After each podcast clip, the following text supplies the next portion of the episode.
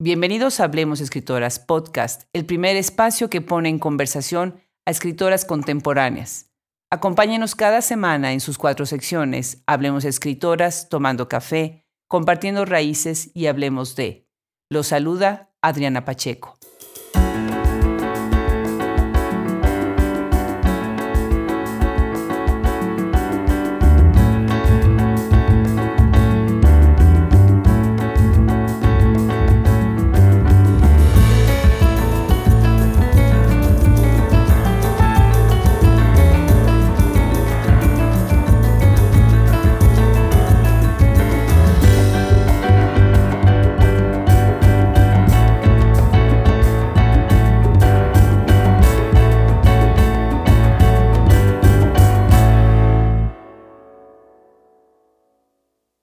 ¿De qué manera vivir en la diáspora marca la literatura de un escritor? ¿Cómo es que algunos escritores argumentan que el exilio deja una huella genética que se marca en sus obras? ¿De qué manera las mujeres impulsan o no impulsan a otras de su mismo género a salir adelante? ¿De qué forma la literatura persigue a los escritores en su ir y venir? ¿Cuál es el significado de ser una escritora sefardita? ¿Cómo es que un idioma se convierte en el más preciado tesoro de una comunidad? Estas son algunas de las preguntas que nos contesta Vicky Nistri, narradora y poeta nacida en la Ciudad de México el 25 de noviembre de 1954. Vicky vive en San Diego, California, desde donde ha escrito y ha continuado con su literatura.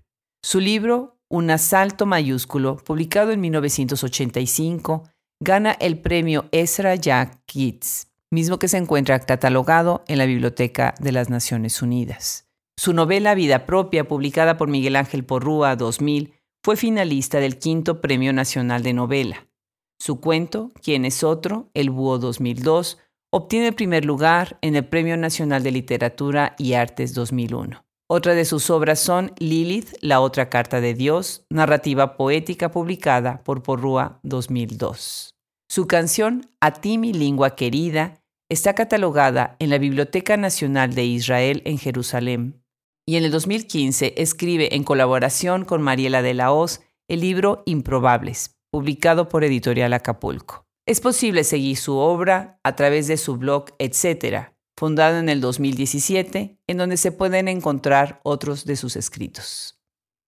Hazte de cuenta que de repente sale una inquietud y digo, aquí, aquí hay algo, aquí hay una historia, una mujer que está eh, afuera de una cafetería y se comporta realmente como una persona pues que está fuera de sus cabales, va, viene, sube, baja, acomoda sus cositas afuera y en el momento que se forma en la cola en la, en la cafetería, se comporta como una persona normal. Y yo digo, aquí hay una historia. Pues para todos los que nos escuchan el día de hoy, estoy muy contenta en esta sección compartiendo raíces, porque siempre tengo la oportunidad de conversar con escritoras muy interesantes que tienen un perfil tan universal, tan incluyente, que de verdad me da muchísimo gusto tenerlas en este micrófono. Hoy conversamos con Vicky Nisri. Bienvenida Vicky a nuestro programa y al podcast Hablemos Escritoras. Adriana, buenos días. Qué gustazo estar aquí y una felicitación para ti, para este trabajo que has hecho y un saludo para todos tus escuchas. Ah, pues muchísimas gracias. Al contrario, a ver, platícanos. Tú estás ahorita escuchándonos en San Diego, California, ¿verdad?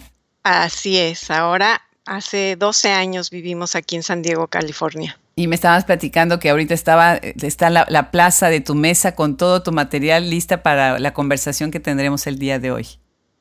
Es que Adriana, me pusiste a estudiar a esta autora. Entonces fui a, al pozo y al baúl de los recuerdos y ahí a sacar, a sacar, a sacar mi historia.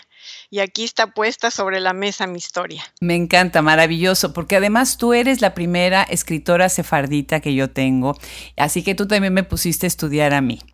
Bueno, pues espero que haya sido como lo fue para mí hacerlo. Igualmente, claro. Bueno, platícanos, empecemos un poquito sobre tus orígenes. Eh, ¿De dónde viene tu familia? Y háblanos un poquito, eh, explícale al público, ¿qué es ser una escritora sefardita, no?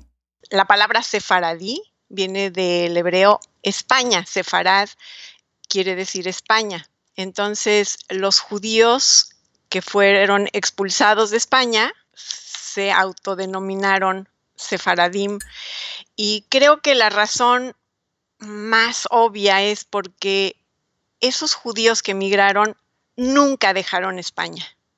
A donde llegaron construyeron los templos como los tenían en España, sus casas como vivían en España y su lengua, que es el ladino, pues se la llevaron también. Eh, ¿De qué, en qué consiste la lengua ladina? Mira, el ladino es un lenguaje, es un español antiguo. O sea, si tú oyes a la gente eh, indígena en México, vas a oír ese español antiguo. Y vamos, lo que sucedió es que a donde iban llegando estos grupos de judíos, por decir si llegaban a Turquía o si llegaban a Egipto o si llegaban a Grecia, iban agregándole vocabulario al ladino, al español antiguo del lugar de origen, además del hebreo. Siempre hay unas palabritas por ahí de hebreo, eh, para los turcos siempre hay algunas palabritas en turco. ¿Cómo, ¿Cómo, es que llega tu familia a México y cómo es que después tú emigras a los Estados Unidos? Bueno, yo soy sefaradita de cepa. Tengo cuatro abuelos y los cuatro hablaban ladino.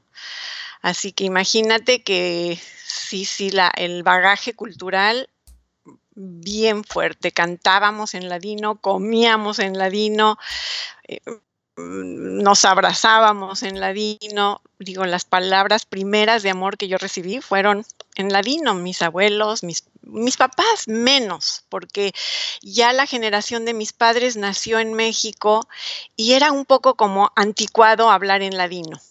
Era de viejitos que, de los papás de las generaciones anteriores, los que hablaban el ladino. Pero nosotros, la tercera generación, recibimos eso con un amor y con una fuerza tremenda. Qué maravilla.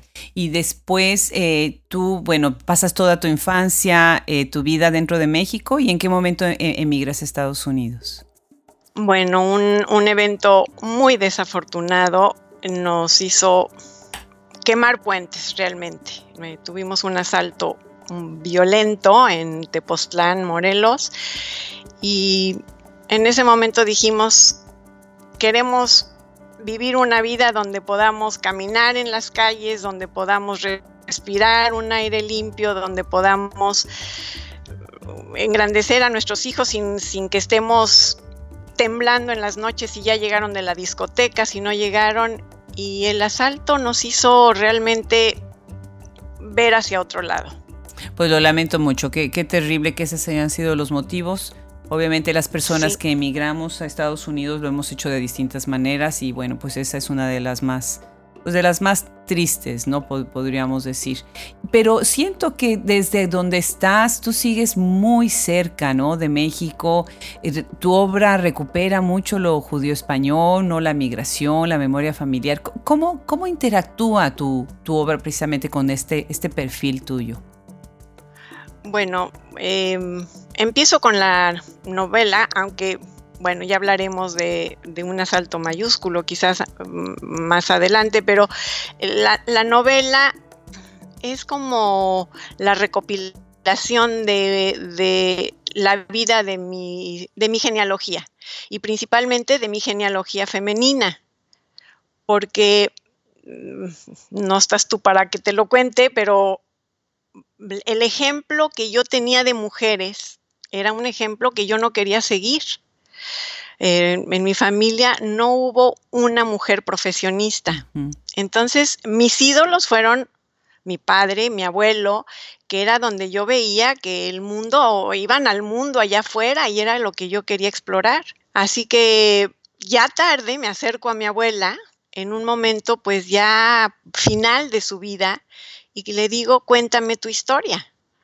Así que después de haber entrevistado a mi abuela por un año, tengo un documento a la hora que ya lo paso a máquina de 15 cuartillas, porque ella pues ya repetía mucho. Con esas 15 cuartillas en mano, yo decido escribir toda su historia. Y bueno, es una biografía novelada realmente. Qué interesante. ¿Y cómo se llama? Vida propia. Publicada por Porrúa en el año 2000. En el año 2000, correcto. Magnífico, magnífico. Sí, tu perfil abarca precisamente eh, la novela, eh, escribes cuento infantil, escribes poesía y también al rato vamos a platicar sobre tu relación con la música que me parece muy bonita, muy bonita. Okay. ¿Qué, es para ti, Vicky, la literatura? Mira, la literatura realmente para mí es, es un refugio, un lugar donde puedo inventar los universos que yo desee. Em, la literatura es un vehículo también para mí para denunciar de, alguna manera lo que considero injusto, lo que considero denigrante. Em, te pongo un ejemplo, o sea, la literatura está ahí persiguiéndome por todos lados, en donde, por donde camino, por donde escucho una conversación.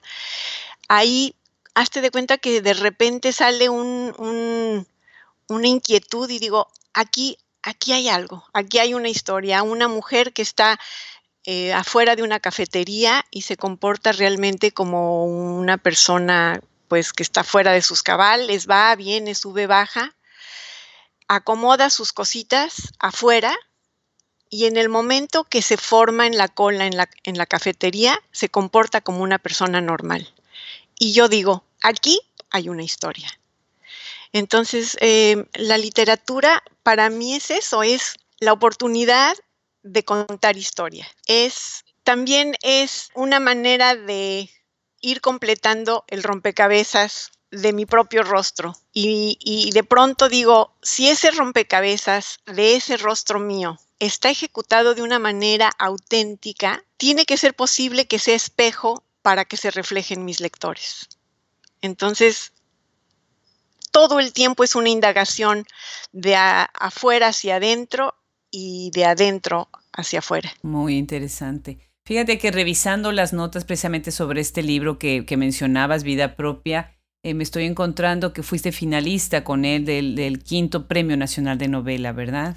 Ah, bueno, aquí te cuento una anécdota de lo que es el oficio de escribir y la vida literaria, reprobada en vida literaria. Me dedico y me he dedicado a, esconderme aquí en mis refugios y a escribir. Así que te, te cuento que mi novela se fue a un concurso sin que yo lo supiera. Una lectora compró el libro en una librería, mandó el libro al concurso y luego me, me localizó y casi, casi se disculpó y me dijo, espero no te moleste que yo haya hecho esto. Así que bueno, ya sabes, los libros son como hijos, nacen con su torta abajo del brazo y así nació vida propia. Qué bien, qué bien. Eh, ¿Tú crees, Vicky, eh, que las escritoras que comparten diversas raíces, como es tu caso, eh, escriben muy cercano sobre el tema de la identidad? Y si sí lo hacen, ¿cómo crees que lo hacen eh, y cómo lo haces tú desde tu propia obra, ¿no? De construyendo la identidad de tus personajes en tu obra. ¿Cómo creo yo a mis personajes? En cierta forma, los personajes son vías diferentes para accesar un mismo pozo. Y el pozo, en cierta forma, va resolviendo el rompecabezas general. ¿Cómo mi historia mi genealogía, la huella genética esa de eh, emigración y exilio deja una marca en mí. Vamos, hay una seccioncita en mi novela donde hablo de las guardianas. La experiencia que yo tuve en mi formación fue que muchas veces las mujeres, en lugar de tejer alas, tejen anclas y entonces se convierten en guardianas de que la siguiente generación siga anclada y siga anclada y siga anclada. Creo que hoy en día ya empieza a desprenderse, eh, las, las chicas jóvenes están manifestándose de una manera diferente, pero te comento que en una de las presentaciones de vida propia en Ciudad Victoria, se me acercaron varias chicas jovencitas, no sé si preparatoria, universidad, y me dije, acabas de narrar mi propia historia. Y yo me quedé sorprendidísima porque ni generacional ni culturalmente. La historia de En vida propia es la historia de una chica judía que es llevada a la Ciudad de México para casarla con un viudo. Nada que ver con la modernidad y las chicas de hoy que ni se quieren casar. Pero este grupo de chicas se acerca y me dicen, has contado mi propia historia. Sí es sorprendente como una vez más, cuando uno realmente abreva del pozo, no importa de dónde vengas, no importa cuál sea tu genealogía, estás contando la historia de la humanidad. Pues muy interesante. Y además veo que este es un tema que es recurrente en varias de tus obras, ¿no? Veo también tu cuento, ¿Quién es otro? Eh, obtiene el primer lugar en Premio Nacional de Literatura y Artes en el 2001. Y eh, en, general tu obra es muy premiada, ha, ganado varios premios, lo, cual, bueno, pues ha puesto tu nombre no solamente en México, sino en, en el extranjero de manera visible. Platícanos cómo fue, cómo evolucionó tu escritura. Tú empezaste entonces con la novela que ya nos contaste y después, ¿a qué otros géneros te moviste? Bueno, realmente empecé, empecé con el cuento infantil, un asalto mayúsculo. Gumercinda Camino, Guillermo Samperio y yo creamos un taller que se llamó La gramática de la fantasía. Ahí nació un asalto mayúsculo y era tal la, el enojo por la pobre calidad que había en lo hecho en México en cuanto a literatura infantil, que una vez que ese cuento fue tallereado y hacer yo este cuento como yo soñé que debía de ser este cuento. Y es un cuento precioso, precioso. Gana el premio Ezra Jack Keats en Nueva York 1989 y es un cuento muy, muy peculiar porque tiene este, un diálogo entre, entre letras y números. Sí, es, un, es más bien una guerra casi, y es una guerra unilateral porque son las letras las que quieren acabar con los números. Así que ya ahí se prefigura esa necesidad mía de que la parte femenina sea reconocida, sea valorada, y es, es muy ingenuo, muy inocente la manera como las letras pretenden planean acabar con los números y al final se dan cuenta que los necesitan para contarse porque se les pierde una y no saben cuál es y entonces eh, necesitan recurrir a la ayuda de los números. ¿Eso quiere decir que estás relacionando a las letras con lo femenino y a los números con lo masculino? Correcto, correcto. ¿Y no te parece que de esa manera se está reafirmando una, un estereotipo de que los hombres son mejores para los números y las mujeres somos mejores para las letras? Pues mira, em, en, aquel, en aquel momento cuando estaba yo iniciando con esta, con esta inquietud, eh, sí lo tenía bastante dividido. O sea, el mundo femenino es un mundo más intuitivo, es un mundo encarnado, es un mundo, y el, mundo masculino es un mundo más racional, más eh, planificador. Pero conforme he ido pensando pues en el tema de la escritura femenina, más bien a lo que he llegado es a lo femenino o lo masculino en la escritura. Entonces, la manera como uno aborda un tema no es escritura femenina o escritura masculina, sino es lo femenino o lo masculino en la escritura. Eh, interesante también muchos de los aspectos de tu obra. Tienes un blog, un blog muy bien llevado, en donde además tiene perfectamente bien delimitadas sus, eh, secciones. Se llama Tres. A ver, tú dime el nombre, porque como es combinación de letras y de números otra vez. Entonces, ¿qué, qué es ese nombre y qué quiere decir? Se llama etcétera. Pero ya sabes, como estaban tomadas todas las palabras y esto, entonces decidí que el nombre etcétera es un 3 al revés, TC 3 al revés, o sea, etcétera. Etcétera, pues, etcétera, etcétera, porque espero que esto nunca se acabe. Eh, y es muy interesante. Ahí revisas, por ejemplo, algunos temas de la complejidad humana, ¿no? De tu propia complejidad, y haces algunas reflexiones muy profundas. Platícanos sobre el ejercicio de tener un blog, o sea, cuándo te metes, cuándo cargas, qué tipo de información cargas, cómo, cómo es que vas llenando, alimentando ese blog. Bueno, un poco de, del y del blog anxiety, como le llaman aquí. Mm, yo decido el blog porque es tal la cantidad de material que va saliendo y que realmente cada vez juntarlo, crear un libro, ir al editorial, publicarlo, presentarlo, después de haber eh, presentado Improbables, dije, necesito vacaciones de esto. Y entonces la, la idea del blog me dio el alivio de poder compartir los escritos, pero al mismo tiempo de poder estar en contacto con los lectores. Así que mi orden que llevo, por decir, es una vez al mes subir algún texto, pero me han pedido que suba más. Y entonces este, en esta disyuntiva en la que eh, siempre, y eso tiene que ver mucho con mi personalidad, ¿no? Que siempre la sensación como de que estoy invadiendo, como que me estoy metiendo en la casa de la gente con mis, con mis escritos, y al mismo tiempo la retroalimentación de, sube más, quiero más. El blog ha sido un lugar en donde plasmar todo lo que he hecho en la vida. Interesante, me encanta. Vamos a, enriquecer un poquito la conversación con una lectura de, una de tus obras. Si, nos convidas con un fragmento, estábamos platicando el cálculo y las palabras, que se me hace muy interesante para que quienes nos escuchan se den una idea también desde tu, tu línea literaria, ¿sí?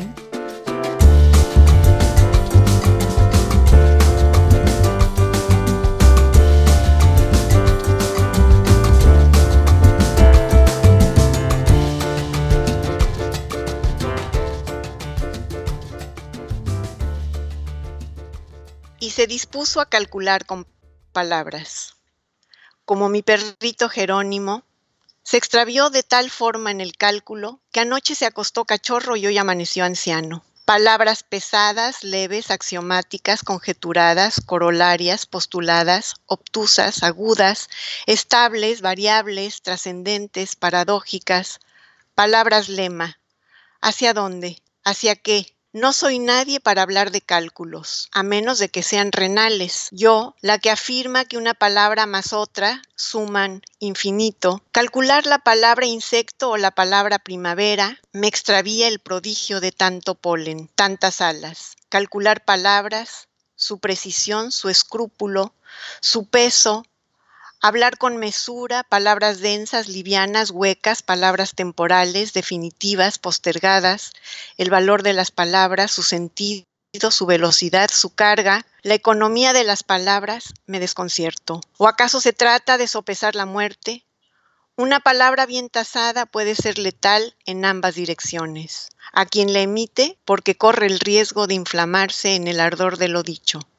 Al agraviado porque una partícula de verdad puede aniquilar a un hombre. Pierdo el cálculo o más bien tanto cálculo me ha perdido. ¿Será el miedo en la palabra o la palabra miedo lo que atemoriza? Como mi amiga Betty, a quien le endulzaron la píldora, anestesiada ha muerto con la esperanza azucarada. Dosificaron su realidad con medicinas. Oculta de la palabra muerte, muere sin, haber, sin haberlo calculado. Morir sin miedo en la palabra, ser libre en el cálculo, sin turbación en ese cuerpo atrapado por la vida, seducido por la vida que ha calculado su tiempo, su salida triunfal, por lo pronto la de Betty, la de Jerónimo, que no alcanzaron a estimar sus días. ¿Quién seguirá en la fila?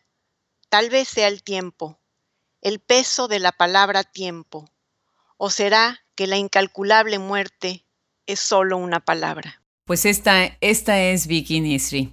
Y la voz, eh, el ritmo, la cadencia, la mezcla entre lo que es la poesía y la narrativa, eh, precioso, el, cálculo y las palabras. Tienes otro libro, Lilith, la otra carta de Dios. Y nos llevas acá a la mirada de este personaje mítico eh, que representa precisamente, bueno, el dualismo entre lo que es María y lo que es Lilith, ¿no? Lo que es Eva y lo que es el pecado y lo que es la virtud. ¿Qué representa para ti la, estas dicotomías de la mujer angelical y la mujer demonizada, como, como en el caso de Lilith? ¿Y cómo lo traerías eso al contexto actual? Te cuento una pequeña anécdota. Lilith nace de una pregunta. En una reunión me acerqué al rabino y le dije, disculpe rabino, ¿quién fue Lilith? Y el rabino me contestó, ese nombre no se puede pronunciar. Qué fuerte. Entonces, sí, fuertísimo, porque realmente el único nombre que no se puede pronunciar es el nombre de Dios, ¿no?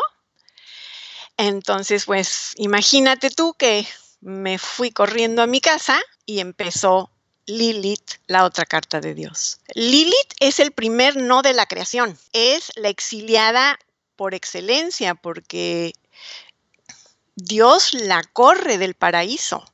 Y, y cuando le dice regresa, Lilith contesta no. Entonces, em, otra vez, otra vez el tema, otra vez la, la, reafirmación de la fuerza, de la fuerza femenina. Lilith es una diosa. En el libro Lilith, la otra carta de Dios, tenemos tres personajes. Dios se escribe con mayúsculas. Lilith se escribe en medio del texto como si fuera una llama, un fuego. Y Eva es la inocencia, Eva está titubeando, Eva está eh, aprendiendo a hablar, Eva adora a Adán y de Adán solo sabemos por boca de Lilith y de Eva. Entonces, para Lilith, si, si gustas, te puedo leer un pequeñísimo poema. Claro que sí. Adelante, Vicky, con mucho gusto.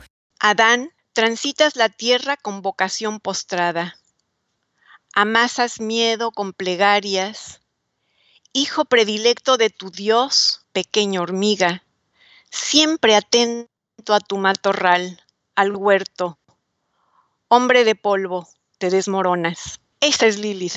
Lilith está hablando desde, es una diosa, es una diosa. Entonces, Lilith está hablando mm, viendo la pequeñez del hombre, ¿no? Sí, pues este libro es eh, publicado por Miguel Ángel Porrúa 2002, eh, si, si, mal no, tengo el dato. Eh, pues ese es uno de los libros que redondea precisamente tu formación como escritora de los dos países, ¿no? Que ha tenido también eco en Estados Unidos y en México lo presentas el libro con Adriana González y Rocío Cerón, ¿verdad? Ellas están presentando tu libro precisamente en esa época. Exacto. Bueno, Adriana, tú sabes, bueno, además que Adriana leyó el borrador de, vida propia y fue de lo más sugerente su lectura. Y digamos que ahí entra el tema de lo que mencioné al principio sobre el oficio de escribir la vida literaria, ¿no? Porque en México, bueno, la vida literaria era realmente riquísima para mí. Talleres, eh, presentaciones de libros, encuentros con colegas, pero en el momento que emigro hay como una encapsulamiento, una cerrazón en donde empiezo a perder eh, contacto con esa parte presencial, pues, de, ir a una, a una presentación. No quería yo ir a México, realmente México por varios años representaba algo muy violento en mi memoria. Entonces, em, pues así, así esos contactos, esas amistades, esas relaciones de mi vida literaria, pues quedaron prácticamente en México. Sí, aquí en San Diego he tenido la oportunidad de conocer a gente lindísima. Megan Webster, por ejemplo, quiso traducir mi Lilith al inglés. Eh, Megan me presentó con, con Olga Gutiérrez. Olga es una poeta fantástica, una personalidad riquísima, va, viene a Tijuana, es muy activa, muy cercana a los jóvenes. Olga me, me, conecta con Mario Martín Flores, que después Mario me invita a participar en una antología muy interesante que se llama Cuentos y Relatos de Escritores de la Diáspora, mexicana, Testigos de Ausencias. Y ahí dejo yo un testimonio con un cuento mío que se llama Realismo México. Sé, sé, que en el 2010-2011 formaste parte del San Diego Poetry Annual, que es una ah, recopilación de poesía, ¿no? Platícanos un poco sobre este proyecto en, en San Diego precisamente. Es un proyecto muy interesante en donde se buscan poetas jóvenes o poetas nuevos o poetas desconocidos. Se hace una convocatoria, se reciben muchísimos, pero muchísimo material. Y luego se, primero pues se hace una selección del material. Eh, prácticamente todo el material tiene que venir con traducción. Entonces, eh, si el poeta tiene alguna dificultad para traducirlo, pues le ayudamos con la traducción. Y si hay, hay por decir, algunos poemas que son buenísimos, pero tienen ciertas cositas, se le manda al poeta una sugerencia, se acepta, pues eh, lo corrige y, y, así es como sale en estos libros que realmente son una obra de verdad de mucho amor y de muchísimo trabajo. Eh, pues qué manera tan, tan eficiente y tan cálida, ¿no? De, de, unir a, los, a las voces que están dispersas en, en la diáspora. Bueno, pues tenemos una sorpresa magnífica, preciosa. Vicky tiene una canción muy bonita que se llama A ti, mi lengua florida. Y vamos a escuchar un fragmento de esta canción y ahorita nos platicas de dónde sale esta idea de entrar precisamente en el mundo de la música.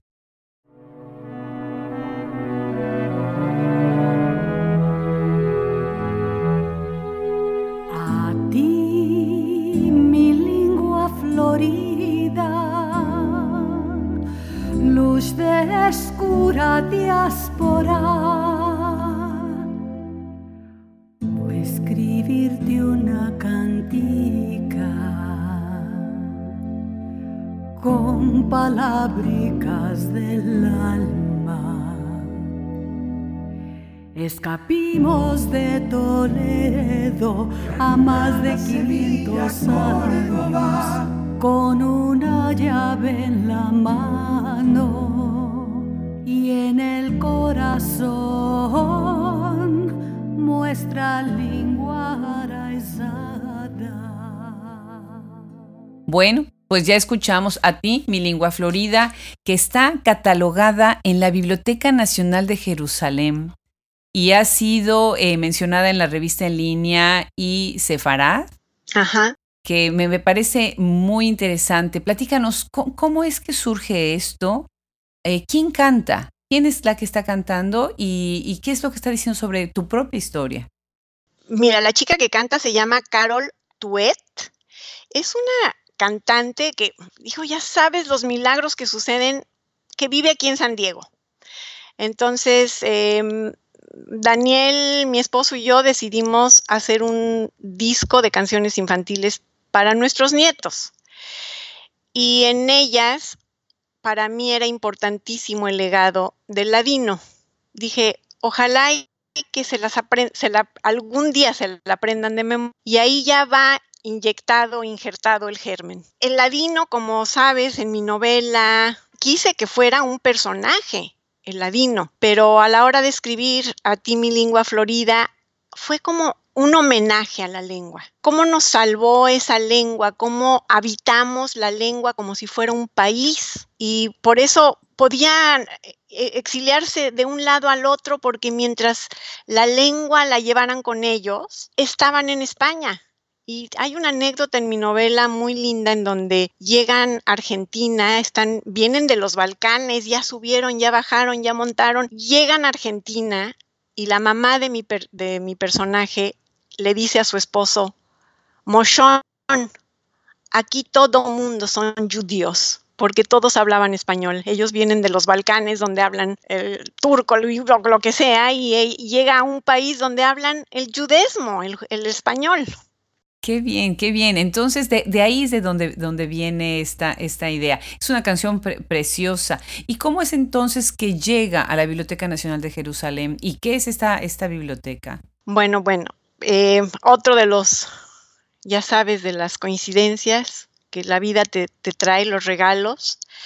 Eh, estábamos en Haifa, en, en Israel, y sentados platicando, Daniel y yo, junto a nosotros, una mujer nos oye hablar español y me dice de dónde son, le platicamos, mexicanos, ¿qué haces? ¿A qué te dedicas? Y le conté sobre mi novela, sobre la canción que acabábamos de escribir y me dijo, yo trabajo en la Biblioteca Nacional de Israel y tengo, estoy en la sección precisamente encargada de la sección de ladino.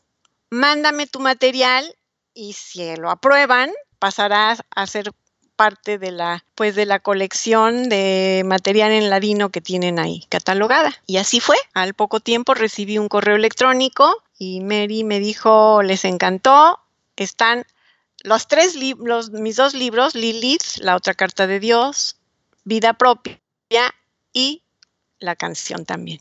Maravilloso. Yo estudié el doctorado, precisamente una de mis asesoras de tesis es la doctora Naomi Lindstrom, quien es especialista en literatura judía. Así que bueno, sé de la gran calidad de las escritoras y de los escritores judíos y de y que la verdad la gente debería de leerlos más, debería de haber más difusión. Platícanos, Vicky, sobre, sobre este libro proyecto, eh, precisamente titulado Improbables, editorial Acapulco 2015 en donde colaboras con Marianela de la Hoz. ¿Y cuál, de dónde surge esto? Bueno, eh, eh, Marianela de la Hoz y yo nos conocemos aquí en San Diego. Marianela es una pintora muy reconocida ya aquí pues ya está su parte de su obra en el Museo de Arte Moderno y hacemos un clic, ya sabes cómo de repente te encuentras con alguien en la vida que dices, de aquí yo no me muevo y no me voy y así nos pasó a las dos que nos encontramos. Sí, un poco en este desierto, porque por más que si es San Diego y está pegadito a Tijuana, y, pero cuanto a esa relación personal, vamos, sí cuesta trabajo encontrar almas gemelas. La cosa es que Marianela y yo empezamos a relacionarnos y luego de pronto me decía, mira, estoy trabajando en esto y me mandaba una pintura que acababa de terminar. Y entonces un buen día dije, bueno, yo le voy a mandar uno de los cuentos en los que estoy trabajando y le mandé un cuento. A los dos minutos recibo una respuesta no un comentario al cuento, sino una pintura al cuento. Y lo que pasó es que Marianela iba a su archivo y leía mi cuento, sacaba de su archivo el tema que había explorado, el mismo tema que había explorado, y me lo mandaba. Y eso sucedió un año completito. 28 cuentos, 28 pinturas. Así que un buen día dijimos, bueno, tenemos que hacer algo con esto, ¿no crees? Y así es como nació Improbables. Preciosa, qué buena, qué buena idea. Has dicho, eh, precisamente regresando, bueno, y, quisiera yo con esto ir ya, ya cerrando la conversación, has dicho algo que, me, que me, se me ha quedado siempre grabado desde que lo leí. Dices, vengo de una raza de mujeres donde no hay lugar para las alas. Y después en tu blog hablas de las reinas, ¿no? Y tienes una parte y una sección donde hablas, dices, aún las reinas, dijo el sabio, aún las reinas deben pasar lo peor de sí mismas. ¿Cuál es tu, tu visión eh, precisamente sobre el contexto de las mujeres en la época eh, cotidiana? Mira, como, como te mencioné, eh, la, la forma como yo veo es, sí, en efecto, las chicas jóvenes van, van, se están, se están desprendiendo, pero hay un bagaje cultural tremendo, un ancla tremenda en donde como que el, el, miedo al cambio y vamos a mantener todas las cosas como están, para mí sí ha sido una lucha, ha sido una lucha a lo largo de mi vida poder desprender, poder tejer alas, tejer alas en lugar de anclas. Vamos, esa, esa, ese es el, el, lema en mi inquietud como escritora. ¿Sabes qué? Dejemos que el aspecto femenino de los hombres y de las mujeres salga. para que juntos puedan eh, construir algo, me imagino, ¿no? Para trabajar, trabajar juntos. Exacto, que no sea eh, la división de género donde cada quien tiene su especialidad y yo no, yo no, yo no cambio un pañal y yo no leo un ensayo. Me explico, o sea, que, que, que, que, los roles, pero solamente podrá suceder en la medida que los hombres acepten su parte femenina y que las mujeres saquen a relucir su parte masculina. Pues sí. Definitivamente ese es uno de tus temas, así como también lo es lo sensorial, lo esotérico, ¿no? La conexión entre lo mágico y lo corporal, que, se me hace muy interesante. ¿Nos quieres leer un fragmento de alguna de tus obras favoritas que, que nos quieras compartir precisamente para ilustrar estas ideas y estas temáticas que utilizas? Claro, con mucho gusto. Mira, les leo una minificción de, de mi blog, de Harinas de otro costal. Eh, se llama Yo sí creo en los milagros.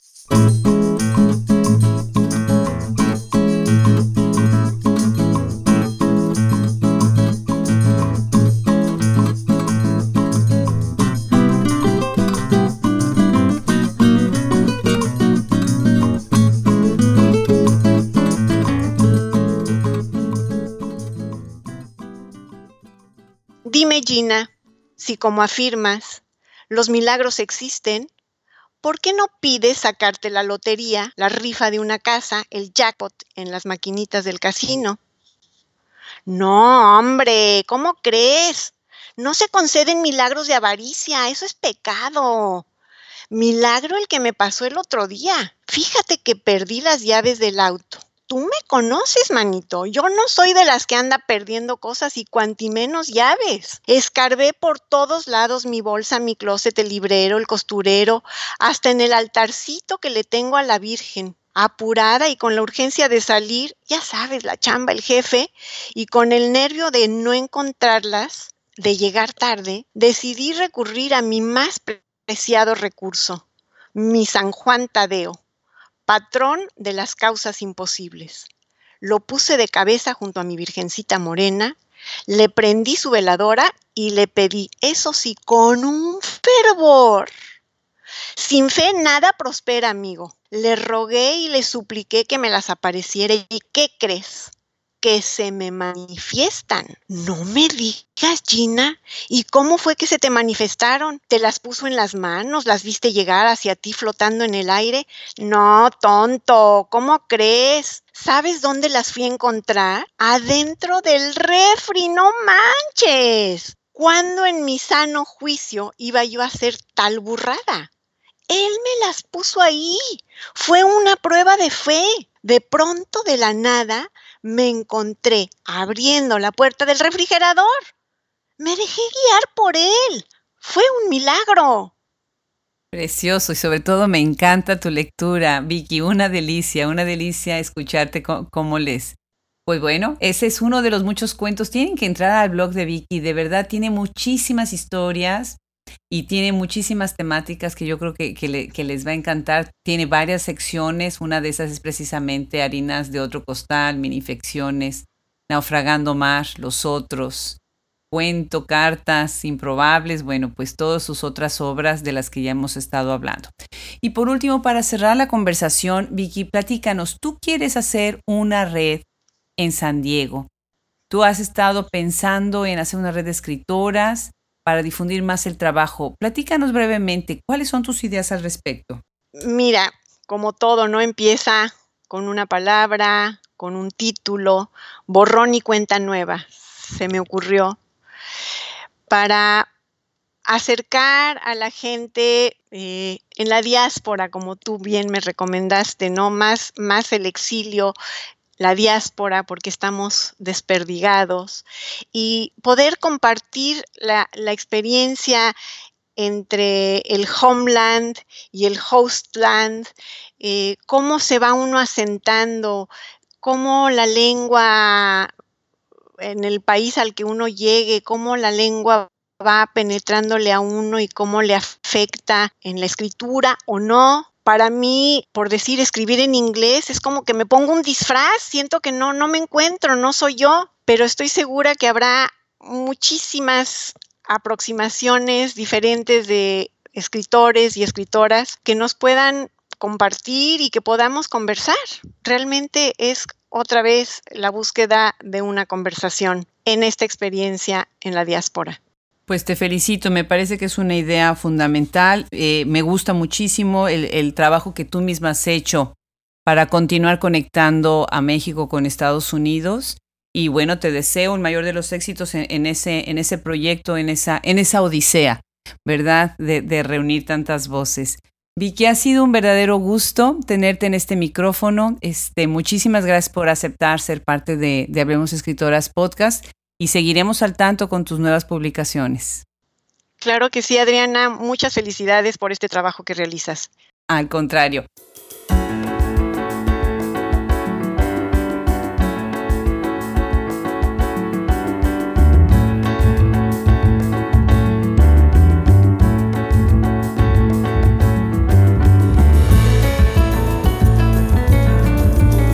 Pues este ha sido un episodio más de Hablemos Escritoras Podcast, que es posible gracias a la producción de Fernando Macías Jiménez, social media Andrea Macías Jiménez y la colaboración de Wilfredo Burgos Matos. Se despide de ustedes hasta la próxima, Adriana Pacheco.